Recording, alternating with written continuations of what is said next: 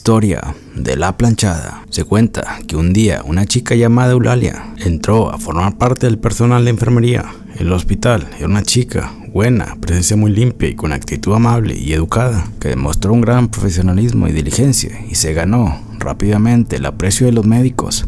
Su vida era realmente tranquila. Todo su tiempo se dividía entre los labores en el hospital y la atención a su familia. Sin embargo, un día todo cambió. Llegó al hospital el doctor Joaquín todas las enfermeras fueron a conocerlo. Pero Eulalia se quedó atendiendo a un paciente y un día la convocaron para que le ayudara con la extracción de una bala en la pierna de un paciente. Entonces Eulalia quedó prendada con el doctor, del doctor Joaquín, al punto de que sus manos temblaban ligeramente cuando le pasaba los instrumentos. Pasados algunos meses, consiguió su propósito y el doctor Joaquín aceptó ser su novio. Sin embargo, Joaquín no parecía amarla y se escuchaba que coqueteaba con otras chicas a espaldas de ella. Más de un año de noviazgo, Eulalia se sorprendió cuando cierto día Joaquín le propuso matrimonio, a lo cual ella accedió. Sin embargo, era necesario esperar para la boda, ya que antes Joaquín debía irse a un seminario de 15 días en otra ciudad.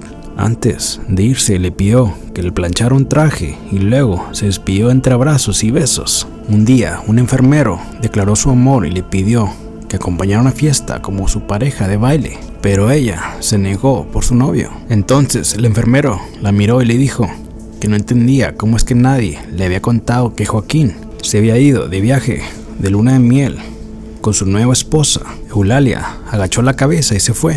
A la mañana siguiente comprobó que todo era cierto. A raíz de esto, Eulalia jamás volvió a ser la misma, descuidando a los enfermos hasta que el punto que algunos murieron por negligencia. Pasaron los años y un día la enfermedad cayó sobre ella. Antes de morir, se arrepintió de haber sido tan mala enfermera. Falleció sin poder perdonarse a sí misma. Tras su muerte en el hospital, comenzaron a surgir testimonios de gente atendida por una amable enfermera. No parecía pertenecer al personal del hospital. Una chica joven con la ropa impecable, como la que llevaba Eulalia en vida. Normalmente los testimonios eran confusos porque solía entender a los enfermos cuando dormían. Se encontraban sedados o habían sido descuidados por las otras enfermeras.